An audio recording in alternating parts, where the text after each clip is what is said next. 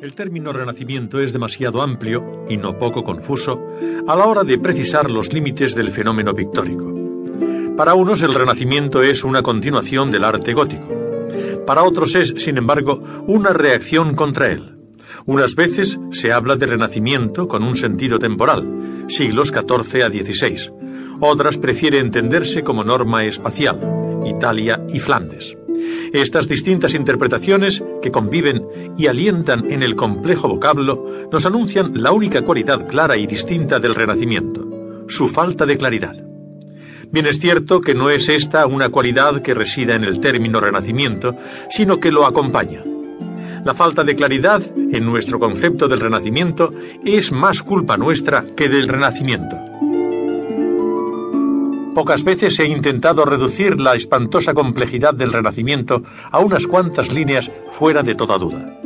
De ahí que, pese a la ingente cantidad de obras impresas sobre el asunto, no tengamos una que merezca el calificativo de definitiva. La historia cambia con el tiempo, o mejor diríamos que lo que cambia con el tiempo es nuestra perspectiva, nuestro punto de vista sobre la historia. Por esta razón, algunas obras críticas sobre el Renacimiento, como las de Spengler, Burchard, etc., que en su tiempo fueron una gran aportación al problema, hoy ya no tienen vigencia, aunque hayan dejado huellas sobre las que hay que caminar en lo sucesivo. Uno de los conceptos más claros que hay que tener presente es el individualismo. El Renacimiento es una época de individuación, de aumento de densidad individual. Por eso, es mucho más sencillo distinguir las obras de los artistas renacentistas entre sí que las de los góticos y mucho más que las del románico. El hombre llega a una época en que le agrada destacarse como individuo, dejar constancia individual de su paso por nuestro pequeño mundo. Y para ello hace una cosa sencillísima y fundamental en la que no habían reparado los artistas anteriores, firmar sus obras. Ya Hauser conecta este deseo de firmar la obra con el proceso de individuación que acontece en todas las civilizaciones.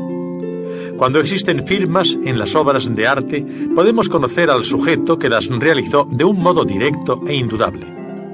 En las pasadas épocas, como el románico y el gótico, también tenemos noticias de algún nombre individual, pero no por la voluntad del artista, sino porque la crítica erudita de nuestro siglo ha desempolvado su nombre de algún legajo de contratos o condiciones económicas. Incluso recurriendo a este sistema indirecto de testimonio, los ejemplos que tenemos de nombres propios en la época románica, por ejemplo, son incomparablemente menos numerosos que los del Renacimiento pues no es la firma un fenómeno superficial, sino intravenoso y radical de la cultura misma. Trataremos de sostener, en breves palabras, nuestro punto de vista. El hecho de que hasta el movimiento grocido, vaga y confusamente, con el nombre de Renacimiento, no parezcan nombres propios de artistas en cantidad, no es un fenómeno caprichoso e intrascendente cuya utilidad consiste en brindarnos la posibilidad de conocer directamente al autor porque pudiera pensarse que los artistas del Renacimiento habían tomado la costumbre o moda de firmar sus obras de una manera casual. Nada más lejos de la verdad, entre otras razones porque un auténtico conocimiento de la historia excluye en gran parte el adjetivo casual.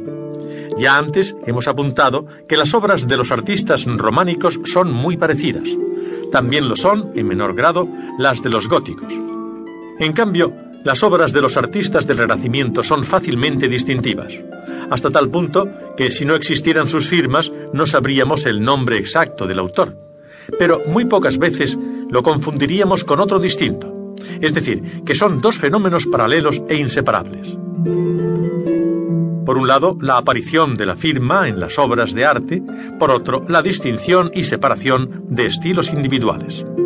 Los dos hechos se pueden explicar con la hipótesis antedicha, el individualismo. En el Renacimiento los hombres se sienten furiosamente desiguales e inconfundibles.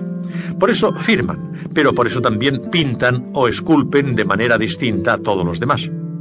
Ya en los siglos bajo medievales se había comenzado a sentir este ímpetu individual, pero no de una forma consciente. En el Renacimiento los hombres toman conciencia de su individualidad, se segregan del gran cuerpo social europeo que los había nutrido en sus orígenes. Había nacido Europa como un magma social con